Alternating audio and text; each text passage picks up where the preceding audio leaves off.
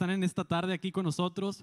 Mi nombre es Jairo y es un privilegio poder estar en la casa de Dios y poder adorarlo, poder servir eh, en su casa. Así que date un aplauso primeramente porque llegaste. es un gran reto y, y también demos gracias a Dios por la bendición que nos da de poder tener una iglesia como esta, em, con aire acondicionado. no estamos ahorita en el calor y podemos estar disfrutando de su palabra. Eh, hoy nos encontramos en la tercera semana de la serie Siete Pecados Mortales. Hemos hablado en las primeras dos semanas y hoy vamos a continuar, esta es la semana número tres, desenmascarando eh, varias cosas que pueden estar pasando en nuestra vida. Número uno es la pereza. Desenmascaramos la pereza, segunda semana la codicia. Y en este día es una palabra que creo que no muchos acostumbramos decir, pero es importante hablarlo en esta tarde, la glotonería o la gula. Acompáñame a leer en Lucas capítulo 21, versículo 34. Dice lo siguiente, pero tengan cuidado de que su corazón no se recargue de, ¿qué dice? Glotonería y embriaguez, ni de las preocupaciones de esta vida, para que aquel día no les sobrevenga de repente. Si pueden cerrar sus ojos conmigo, vamos a orar. Dios, gracias Padre por, por permitirnos llegar a este lugar donde podemos encontrarnos contigo, donde podemos adorarte. Y en esta tarde pedimos que sea tu palabra quien haga algo en nuestras vidas, Dios. Estamos dispuestos para escuchar en esta tarde, en el nombre de Jesús. Amén. En nuestra boda, no les voy a decir en qué año nos casamos, pero en nuestra boda teníamos varias frases escritas en pizarrones pequeños con gis. Y habían varias, no les voy a mencionar todas, ¿verdad? Pero una de ellas que no se nos olvida es que decía, te amo más que el pan dulce. Te amo más que al pan dulce. No decía te amo más que al café, porque ese ya es otro nivel de amor. No, no, no importa, podía ser te amo más que al café, te amo más que al pan dulce. Pero era algo que, que hablaba mucho de nosotros y, y las personas que nos conocen saben que nos encanta el pan. Eh, todo lo que tenga que ser con conchas, todo lo que tenga que ver con cuernitos, todo. Eh, pero he pensado en algunas ocasiones de que estaría padrísimo llegar al cielo y que te reciban con una taza de café, imagínate con un pan dulce ahí a un lado, que también te tengan ahí como un brazo gitano, ¿verdad? Se llama un brazo gitano y esto ya lo probé, está muy bueno. un brazo gitano o el pan sobao, no sé, imagínate que llegas ahí. Y pensando en eso yo decía, esta semana Dios estaba tratando muchas cosas en mi vida.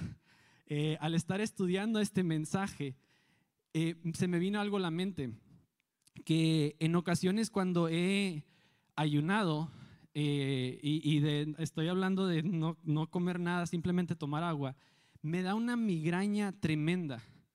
Es, es impresionante, a veces ya para el mediodía ya no aguanto el dolor de cabeza. ¿Y saben por qué? Porque estoy y soy adicto al café. Porque necesito tomar café todas las mañanas para carburar. Y, y pensando en eso, yo dije, wow, ¿Qué sucede cuando no me pongo a leer la Biblia? Te soy sincero que no me duele la cabeza. Puede pasar un día de no estar orando y no tengo una migraña. Pero puede pasar medio día que no tome café y tengo una migraña impresionante. Esto habla mucho de lo que sucede en nuestras vidas. Hay un montón de publicaciones acerca de la salud, cómo cuidar tu salud, eh, eh, de hacer ejercicio, de cómo tener una, mente más, más ágil, ¿no? Para estar, eh, estar al 100 en todo lo que estamos haciendo. Y a pesar de todos esos recursos que nosotros tenemos, erróneamente nosotros maltratamos nuestro cuerpo. Erróneamente nosotros hacemos con nuestro, nuestro cuerpo lo que cuando tú le prestas algo a alguien, que tú le prestes una bicicleta, imagínate que le prestas la bicicleta a tu amigo, va y se ensarta en un lugar, se quiebra la, la, la, llanta, llega así como cuadro, ¿no? casi, casi ya no es redonda. Es lo que estamos haciendo con nuestro cuerpo, lo estamos gastando, lo estamos eh, tratando de una mal manera. Pero llega un punto donde tú y yo tenemos que decir, basta. ¿No? Tomas cartas en el asunto, porque sabes que muchos de los que estamos aquí, incluyéndome a mí, y ahorita voy a hablar de todo lo que Dios estuvo hablando en mi vida personalmente. Pero muchos de nosotros ya se nos prendió la lucita, la lucecita esa de que le tienes que hacer cambio de aceite a tu carro, pero lo ignoramos. De hecho, ustedes y yo también hemos tenido sustos. Hemos aún ido al doctor porque no nos sentimos bien y es nuestro cuerpo diciéndote, cuídate, cuídate. ¿Sabes? El reto que voy a hacer en esta tarde, usualmente no, no decimos un reto al principio, pero me gustaría hacer un reto en este momento. Me gustaría pedirles, eh, y si, si van a hacer el reto, levanten la mano, todos aquí son testigos, de que nadie saque el celular para estar viendo las notificaciones que te llegan de Facebook o mensajes así de que estás, o si ya estás buscando el restaurante donde vas a comer después del servicio, ¿hacemos ese reto? ¿Sí? 30 minutos, no vemos el celular, vamos a estar enfocados en lo que Dios nos va a hablar en esta tarde y te digo en serio que Dios va a estar hablando.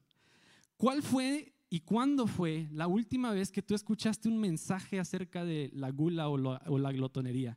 Me gustaría, si pueden levantar la mano, en el último año, ¿quién ha escuchado un mensaje acerca de la gula?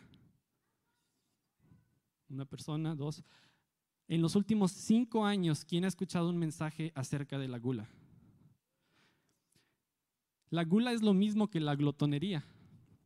Y si no has escuchado esa palabra, eh, pues es, índice también de que a lo mejor eh, eh, no hemos escuchado muy comúnmente esta palabra. Y la razón es de que también me hace pensar en esto, que dentro de la iglesia y aún fuera de la iglesia, la gula y la glotonería son uno de los pecados más ignorados. Me atrevo a decir que, de hecho, yo estaba pensando en esto y digo, wow, en toda mi vida yo no he escuchado un mensaje sobre esto. ¿Qué quiere decir la gula, la gula y la glotonería? En el diccionario lo define de, la manera, de esta manera. Dice, la gula se define como un desorden un exceso en la comida o bebida.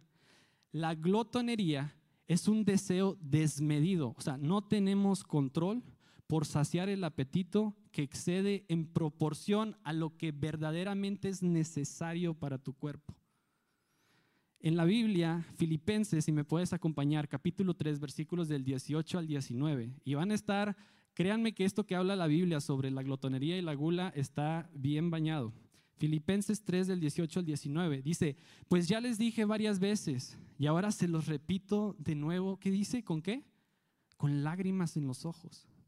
Hay muchos cuya conducta demuestra que dice que son verdaderos enemigos de la cruz de Cristo. Van camino a la destrucción su Dios es el propio apetito.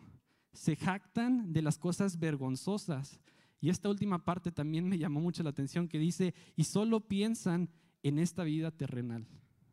Segunda de Timoteo, capítulo 3, versículos del 3 al 4, dice, no amarán ni perdonarán. Aquí, aquí en hago, antes de continuar leyendo, aquí es Pablo que está hablando y está hablando sobre las personas en los últimos tiempos. Eh, le está diciendo a Timoteo, no amarán ni perdonarán estas personas. Calumnarán a otros y tendrán y no tendrán control propio. Una vez más, y no tendrán control propio. Serán crueles y odiarán lo que es bueno. Traicionarán a sus amigos, serán imprudentes, se llenarán de soberbia y amarán, una vez más que dice aquí, el placer en lugar de amar a Dios. Esto está bien loco. Un glotón, por lo que dice la Biblia, carece de dominio propio. Ama más los deleites de la comida que a Dios mismo. Es interesante cómo dice, dice aquí, su Dios es su propio apetito. O sea, solo estás pensando en eso, en los placeres del momento. Y no podemos negarlo. La gula o el comer en exceso es una satisfacción momentánea que aquí como lo estábamos leyendo en los versículos, es una satisfacción que tú tienes momentánea, pero va a, terminar en un desastre. ¿Sabes cómo qué es la gula? Como la pornografía. Por un momento, placer, pero tu vida, te digo en esta tarde, y no es para condenarte a nadie, va hacia el desastre.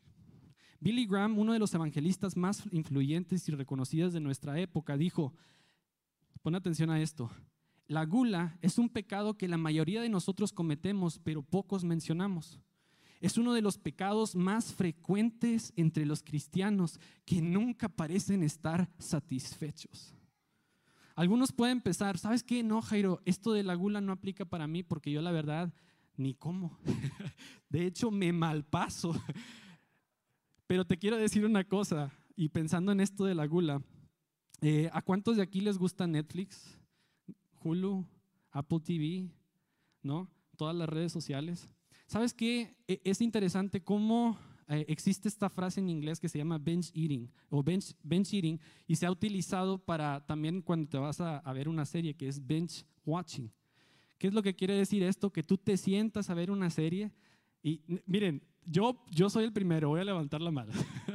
te sientas a ver una serie en un sábado, el día que descansas y luego está bien padre y luego dices, vámonos a la que sigue y luego la siguiente y luego el siguiente peso, ya para cuando te das cuenta hasta se te olvidó comer, todo el día te la pasaste viendo puras series.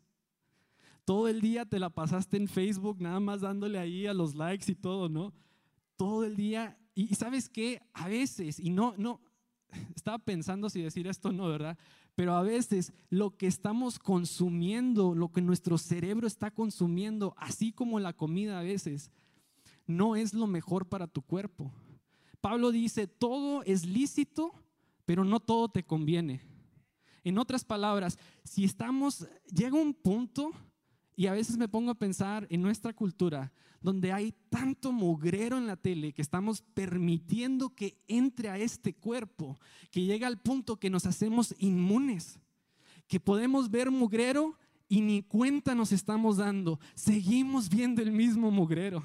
Pero en esta tarde te quiero decir una cosa, desenmascaramos el pecado de la gula, desenmascaramos al enemigo y yo te quiero decir, nada de eso entra a tu mente porque este cuerpo fue diseñado por Dios.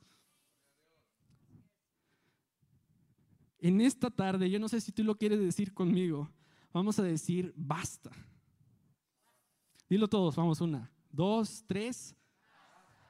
Basta, basta con la gula.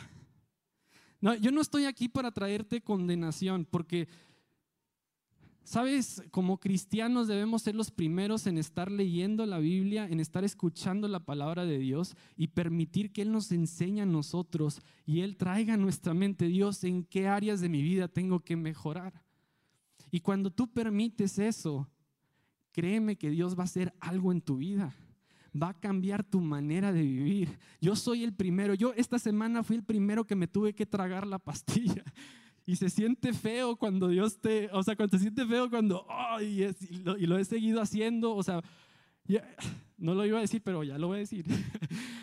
He estado, les he dicho que estábamos entrenando para correr para un maratón y yo estaba pensando, estos últimos meses, y no puedo hablar de todo el año, ¿verdad? Pero estos últimos meses, leyendo sobre qué es lo que necesitas hacer, la alimentación que se necesita para el maratón. De hecho, he pensado cuando voy corriendo así de que esto y lo otro. Y un día que estaba viendo esa publicación, sí estuvo muy buena, de una persona que decía, sabes que a mí me encanta hacer ejercicio, pero llega al punto donde digo, wow, pasé todo el día y no pude leer la Biblia. Entonces, lo que él proponía en este video es que cuando tú estés haciendo ejercicio, detente, ponte a leer la Biblia, ponte a orar. Ahora que estoy, o sea, no te estoy diciendo que todo el tiempo, ¿verdad? Les, les platiqué aquella vez que estaba escuchando rock y ahora todo el tiempo pura adoración.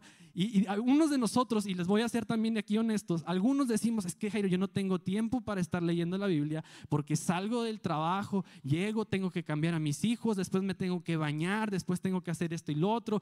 Pero ¿sabes qué? Duras a veces 30 minutos en el carro cuando puedes estar escuchando la Biblia audible.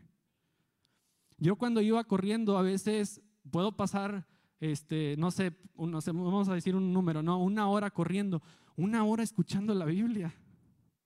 Tenemos tiempo. Mi esposa me dice, no es que no tienes tiempo, es que no haces el tiempo. La gula es decir más a cualquier cosa cuando deberíamos de decir, que era la palabra que usamos ahorita, basta. El punto principal, aquí es el único momento, no es el único momento, pero si quieres apuntar algo en tu celular, apunta lo siguiente. Si Dios no es suficiente para ti, entonces nada lo será. una vez más, si Dios no es suficiente para ti, entonces nada lo será. Aquí es donde nosotros patinamos en la gula. Nuestro intento por llenar huecos que solamente Dios puede satisfacer. Si no lo tenemos a Él, vamos a tener un sentido de insatisfacción. Por ende, estamos buscando en lugares donde no debemos de buscar lo que solamente Dios puede llenar. Vamos a, hablar de estas tres cosas que debemos saber acerca de la gula. Ahí les va. El glotón, el no ser glotón, no te salva. El Evangelio es el que te salva. Jesús es quien te da el carácter para tú poder cambiar y no andar en todo lo que destruye tu alma y lo que destruye tu cuerpo. Era el no ser glotón no te salva. La siguiente, alguien que es obeso o tiene sobrepeso no necesariamente es glotón. La obesidad puede ser causada por problemas físicos o médicos. Uno de ellos que se me viene a la mente, la tiroides. De hecho, te puedo decir que hay personas delgadas que sufren más de glotones. Yo recuerdo cuando iba a Allende a una taquería cuando estaba más chico y no les voy a contar cuántos tacos me comía porque los se van a asustar. Pero mis papás son testigos que siempre que andaba allá me daba un dolor de estómago horrible. El doctor ya sabía, ya tenía la jeringa llena de, sabrá Dios qué me daba, ¿no? Porque caía bien noqueado. Pero me atascaba de tacos hasta decir ya no. ¿Y saben qué? me veían súper delgado, parecía palito. De hecho, cuando estaba, yo jugué en, México americano, eh, le llaman la botanita, que son los más chiquitos. Y jugaba en un equipo allá en Allende que se llama Gigantes. ¿Cuántos son de Allende? Uh, aquí hay algunos. Este, y en este, en este equipo, en la botanita, les, una vez que yo estaba corriendo porque yo era corredor, se me cayeron los pantalones y se siente bien feo, ¿no? pues estaba chiquito, no importaba tanto, pero este, era, era delgado. Por más que comía, no se, me da, no se daba a notar. Entonces, algunas de las personas más glotonas no parecen tener sobrepeso. Y es por eso, y aquí les voy a leer algo que anoté, mm, la verdad así como está aquí. Es por eso que puede ser, es por eso, es por eso que es parte del problema. Su cuerpo todavía no está revelando su falta de autocontrol por lo que asumen que el exceso de comida muchas veces no es gran cosa. Entonces, alguien que es obeso o tiene sobrepeso no necesariamente es glotón. La siguiente, y esta literal va contra todas las mentiras del diablo que ha arrasado con nuestra cultura. Tú no eres dueño de tu propio cuerpo. Muchas personas dicen, es que es mi cuerpo y yo puedo hacer con él lo que yo quiera. No, estás equivocado. Y ahorita desenmascaramos esa mentira. Dice en Primera de Corintios capítulo 6, versículos del 19 al 20, ¿no se dan cuenta que su cuerpo qué? Es el templo del Espíritu Santo que vive en ustedes y fue dado por Dios. Ustedes no, ¿qué dice? Pertenecen a sí mismos porque Dios los compró con un alto precio. Él pagó en la cruz para que tú estés vivo el día de hoy. Tú no eres dueño de tu cuerpo. ¿Sabes qué eres? Tú eres un administrador de lo que Dios te ha dado. Y como administradores vamos a cuidar este cuerpo. Es interesante pensar en esto porque eh, vivimos en una cultura donde maltratamos lo que Dios creó. Si te invitan a la casa de tu amigo, y tú llegas a su casa, no vas a hacer lo que se te pega la gana en la casa. ¿Sabes por qué? Porque no es tu casa. Si alguien te presta un carro, tú no vas a ir a poner, se le acabó la gasolina, no le vas a poner agua con azúcar al tanque porque vas a dañar el carro. Este cuerpo que tenemos no nos pertenece a nosotros, es el templo del Espíritu Santo y fue comprado con sangre preciosa. Sabes, Primera de Corintios capítulo 3, versículo 16 al 17 dice lo siguiente, no se dan cuenta de que todos ustedes juntos son el templo de Dios y que el Espíritu de Dios vive en ti. Dios destruirá a cualquiera que destruya ese templo. Pues el templo de Dios es santo y como dice, el pueblo de Dios es santo y ustedes son ese templo. Tú eres el templo de Dios. Tú eres responsable ante Dios de qué manera cuidas tu cuerpo. Vamos a, hablar de dos bases fundamentales. Número uno, la comida es un regalo de Dios. Eclesiastés capítulo 3, versículo 13. Dice, además la gente debería comer, beber, aprovechar el fruto de su trabajo porque son regalos de Dios. Dios nos ha bendecido en esta tierra con alimentos tan deliciosos, nutritivos, para que tú y yo nos podamos eh, alimentar y los podamos disfrutar un montón. Y si te preguntas qué es un montón, es bastante. No un montoncito así chiquito, es bastante.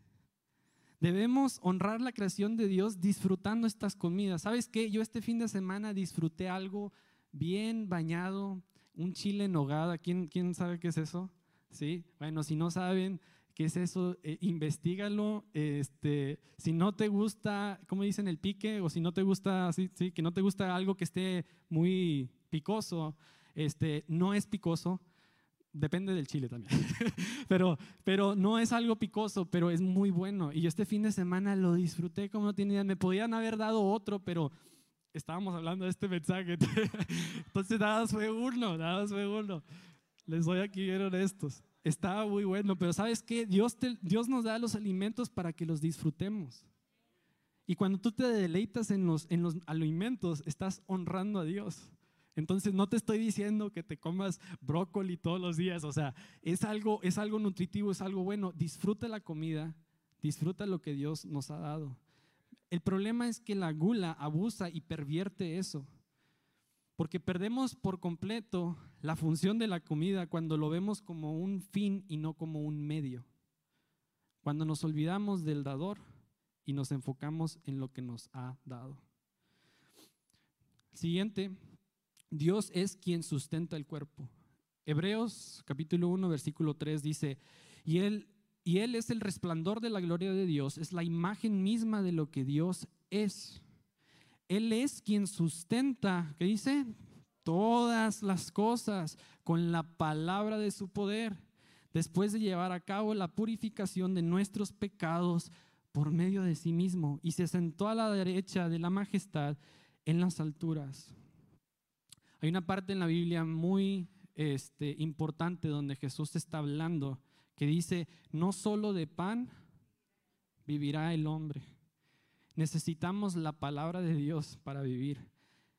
Sabes, tú puedes comer mucho, pero si Dios no te sustenta, si Dios no es quien sustenta tu vida, tus órganos no van a funcionar. Tus órganos no van a extraer los nutrientes que necesitan, las vitaminas que necesitan. En todo, absolutamente todo, Dios te sustenta. ¿Cómo aplicamos estos hábitos que nos van a ayudar y virtudes que nos van a proteger de la gula? Aquí, si quieres apuntarlos, si puedes sacar el celular para apuntarlos. Dice, número uno, ve el alimento como algo que te da fuerza para servir a Dios. Ve el alimento como algo que te da fuerza para servir a Dios. Cuando hacemos lo que es necesario para mantener nuestra salud al 100, vemos que nuestras mentes son más ágiles. Vemos que podemos aprender mejor las cosas, que podemos recordar las cosas. ¿Y sabes para qué? Para que tú y yo podamos hacer los asuntos espirituales como también los físicos. Cuando tu mente está sana, puedes hacer más cosas. ¿Quieres servir a Dios? Cuida tu cuerpo. Y este que sigue es muy importante. Dice disciplina y qué? Dominio propio. Esta es una de las virtudes porque esto es algo que, bueno, ahorita les digo. Proverbios capítulo 23, versículo 2. Dice, si eres de buen comer, Ponle un cuchillo a tu garganta. Ah, caray. Esto no es un mandamiento literal, no van a sacar los cuchillos. No es un mandamiento literal. Lo que está diciendo en otra versión es esto. Dice, si eres dado a la glotonería, domina tu apetito. Muchos de nuestros problemas son el resultado directo de la falta de disciplina en nuestras vidas. La disciplina y el dominio propio te protegerán de ser la próxima víctima de la gula. Sabes, quiero, quiero ser muy claro con esto, de que el, dominio propio no, no, es, no es una habilidad con la cual tú y yo nacemos, sino que es el fruto que el Espíritu Santo produce en ti. Cuando tú sigues a Dios, cuando tú permites que el Espíritu Santo trabaje en tu vida, ¿sabes qué es lo que va a salir? Todos estos dones, todas estas virtudes, como el dominio propio. Si tú intentas hacer esto sin Dios, no vas a hacerlo. Vas a caer, porque Él es el que te da la fuerza para hacerlo. El dominio propio es algo que el Espíritu Santo está orando a través de tu vida. ¿Quieres conocer a un cristiano? Ve los frutos de lo que está haciendo a su alrededor y te das cuenta que el Espíritu Santo está trabajando en él. No estoy hablando de acciones, estoy hablando de cómo el Espíritu Santo trabaja en nosotros y nosotros vamos a ser guiados por Él en todo lo que nosotros estamos haciendo. Sabes, cuando tú vas en una carretera, hay líneas para mantenernos dentro de, estas líneas para cuidarte a ti. Si tú te vas a la derecha, te sales del carril, es probable que agarres monte y se va a volcar tu carro. Si tú te vas hacia en medio, es muy probable que te puedas matar. Por eso existen estas líneas. Así, de igual manera, tú y yo debemos de, de establecer estas líneas, este dominio propio para proteger nuestras vidas. Este, encontré algo y se los voy a leer que dice, los apetitos físicos son la analogía de nuestra habilidad para controlarlos a nosotros mismos. Si somos incapaces de controlar nuestros hábitos alimenticios, probablemente también somos incapaces de controlar otros hábitos, como la mente, la lascivia, la avaricia, la ira, e incapaces de guardar nuestra boca del chisme o del conflicto. No debemos permitir que nuestros apetitos nos controlen, sino más bien debemos ejercer control sobre nuestros apetitos. La habilidad de decir no. Yo leí esto y dije, wow. La disciplina y el dominio propio te llevarán a establecer límites y parámetros que te van a mantener saludable. Una decisión sabia a la vez. Una decisión sabia a la vez se van a convertir en hábitos buenos, hábitos saludables en tu vida. El siguiente punto, y no voy a tardar mucho en este, que dice, elige bien con quién te rodeas. Proverbios 23, el versículo 20 al 21 dice, no andes en, en juerja con borrachos ni festejes con glotones, porque van camino a la pobreza. Ya, no, no voy a pasar mucho tiempo en esto porque eh, es como, ya ven ese punto, eh, esa frase que dicen, dime con quién te juntas y te dirán quién eres. Todo lo dice aquí. El siguiente punto dice, come de tal manera que glorifiques a Dios. Come de tal manera que glorifiques a Dios. Primera de Corintios capítulo 10, versículo 31 dice, así que sea que coman, beban o cualquier cosa que hagan, háganlo todo para la gloria de Dios. Come con una actitud que glorifique a Dios. No comas todo como loco desesperado, ¿no? No comas así de que, además, no comas excesivamente porque no eso, eso no glorifica a Dios. No te malpases porque eso no glorifica a Dios. Dicen, ah, aquí, le están aquí estamos hablando a todos, a todos los que somos glotones, también a los que nos malpasamos. Levanto la mano. A veces puedo pasar mucho tiempo sin comer. ¿Sabes qué? ¿Quieres glorificar a Dios? Cuida tu cuerpo. Créeme que el pollo aún sagrado de Chick-fil-A, que es el pollo del cielo, no va a tener todos los nutrientes y todo lo que tu cuerpo necesita para que tú estés bien. No te estoy diciendo que, que, de plano dejes la comida rápida, ¿verdad? Pero tampoco la comas todos los días. Cuida tu cuerpo. Ahora, estaba meditando en esto un poco y yo le decía, le decía a Dios que me, me fui a correr hoy en la mañana y le pedí a Dios que, que me hablara y que me diera algo específico. Y esto que les voy a decir es más que nada para los padres. Si quieren que les diga qué es lo que Dios me estuvo diciendo esta mañana, ahí les va. Iba corriendo y a lo lejos veo una niña que viene caminando con su abuelo. Ahí venían hacia esta dirección, yo iba hacia allá.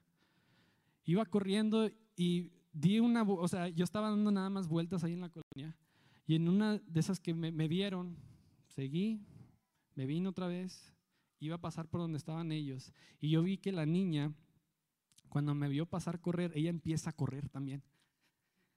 Y ella viene hacia mi dirección, entonces yo voy corriendo. Entonces el abuelo estaba atrás de ella y el abuelo muy apenas podía correr, pero iba corriendo con ella, atrás.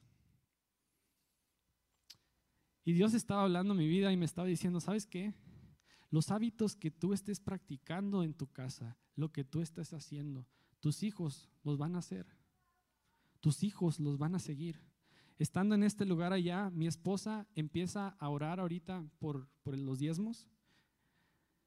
Y yo estaba tratando de agarrar unas cosas para ahorita para el mensaje, o sea, estaba así como que en otra onda. Y de repente volteo donde está ella porque le iba a decir algo y ella tiene sus ojos cerrados y estaba así. ¿Quieres que tus hijos tengan buenos hábitos en tu casa? ¿Quieres darte cuenta a veces el reflejo de quiénes somos nosotros? Ve a tus hijos esta semana, qué es lo que están haciendo, van a hablar mucho de ti.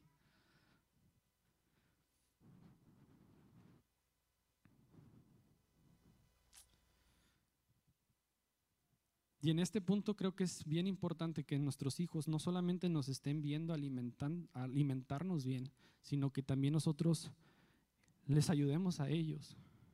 Sabes, tú eres el, nosotros somos padres responsables de lo que está pasando en nuestra casa. Ellos van a imitar tu conducta, que imiten buenos hábitos. El siguiente punto dice, preocúpate más por alimentar tu alma que alimentar tu cuerpo. Romanos 8, versículo 6 dice, por lo tanto, permitir que la naturaleza pecaminosa los controle la mente lleva a la muerte, pero permitir que el espíritu les controle la mente lleva a la vida y paz. Es ilógico que nosotros queramos funcionar, que nuestro cuerpo rinda más si no alimentamos nuestro espíritu. Por eso somos débiles, porque no nos nutrimos. Y cuando hablo de nutrir, no nos nutrimos con la palabra de Dios.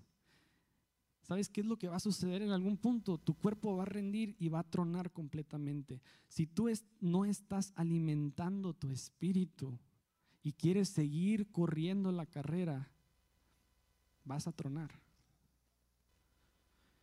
¿Sabes? Si nos preocupáramos tanto por las cosas espirituales, como nos preocupamos tanto en este momento, ¿por qué vamos a comer saliendo de la iglesia? Yo levanto la mano tendríamos una vida espiritual bien diferente. ¿Y sabes qué es lo que sucede? Tú empiezas a crecer espiritualmente y cuando lleguen dardos a tu vida, con la misma palabra de Dios, no solo de pan vivirá el hombre. Jesús lo supo atacar al enemigo. Cuando tú te llenas y te armas con la palabra de Dios, estás en oración, tú mismo afrentas al enemigo y le dices, no solo de pan vivirá el hombre, sino de toda palabra que sale de la boca de Dios. Queremos tener vidas donde nada nos vaya, ¿sabes qué? De, que te vas a, de que te vas a caer, todos nos vamos a caer, de que te vas a tropezar, va a pasar, pero es nuestra actitud la que importa, de qué manera te vas a levantar. Yo confío en la palabra de Dios. Yo sé que esta iglesia confía en la palabra de Dios. Aliméntate de las verdades que predicas.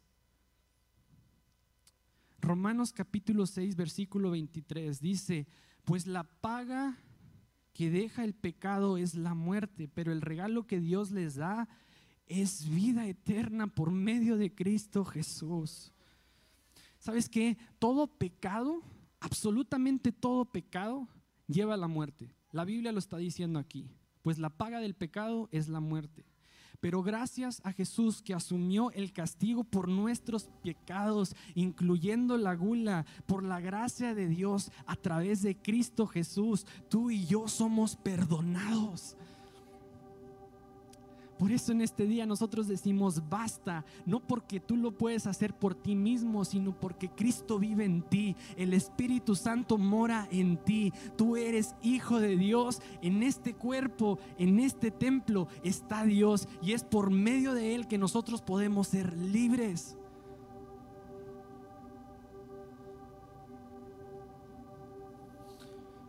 Si Dios no es suficiente, entonces nada lo será.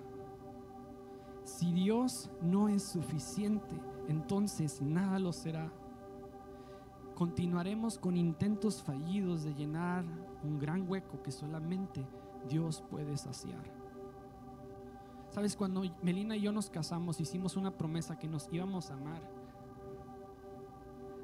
Más que el pan dulce y que el café. Decidimos que nos íbamos a amar. Pero sabes que también decidimos que nosotros estábamos anclados a Cristo Jesús y que Él era todo para nosotros. Él, él era, él, él, iba a ser nuestro sustento.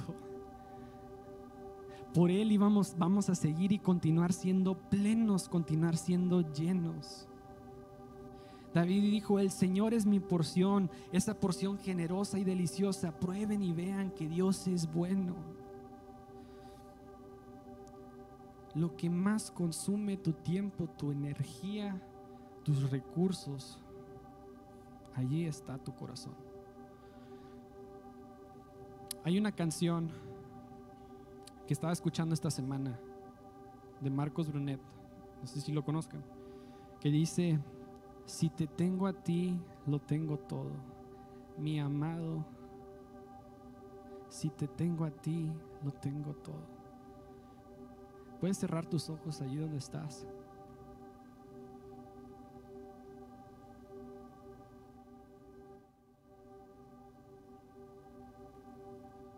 Si te tengo a ti, lo tengo todo, mi amado, mi tesoro.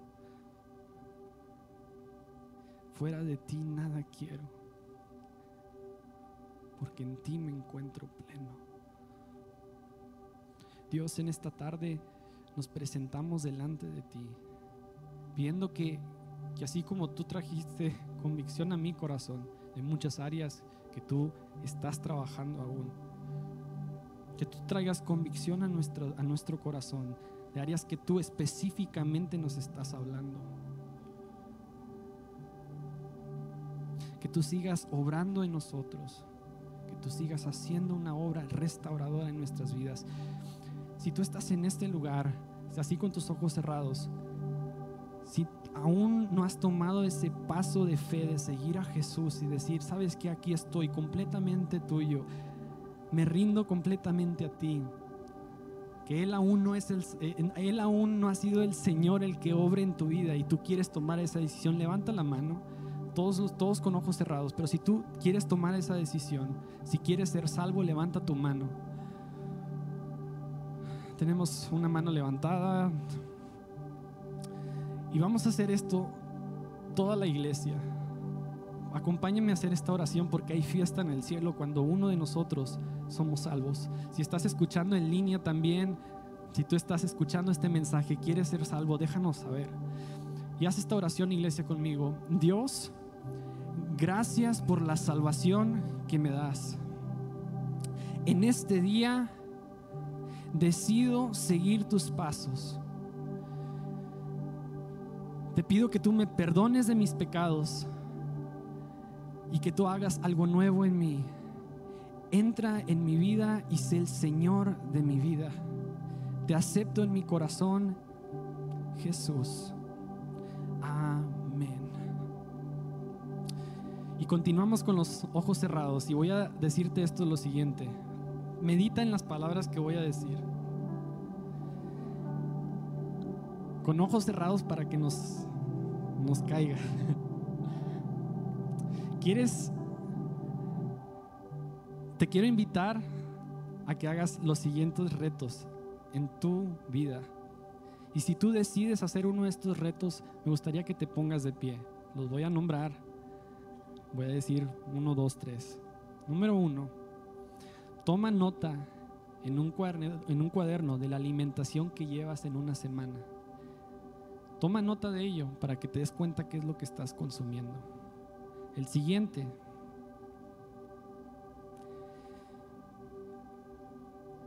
Que esta semana, en lo que tú estés haciendo, ya sea que vayas manejando o que lo que sea que estés haciendo, tomes el tiempo y este reto para leer la Biblia todos los días. Sea un capítulo, sean 10 versículos, que Dios empiece a orar en tu vida.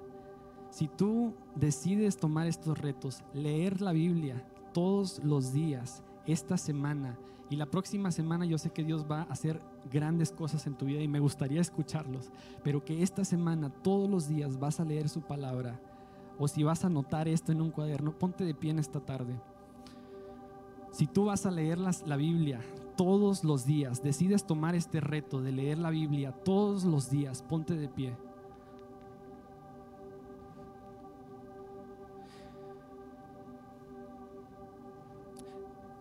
Dios, estamos parados frente a tu presencia, pidiéndote que tú hagas una obra en nuestras vidas. Decidimos leer y tomamos este reto de leer la Biblia todos los días, alimentándonos de ti. Te pido que tú hables, Dios, como nunca antes, que tú destapes nuestros oídos y podamos escucharte claramente hablando a nuestras vidas. Gracias te damos en este día. En el nombre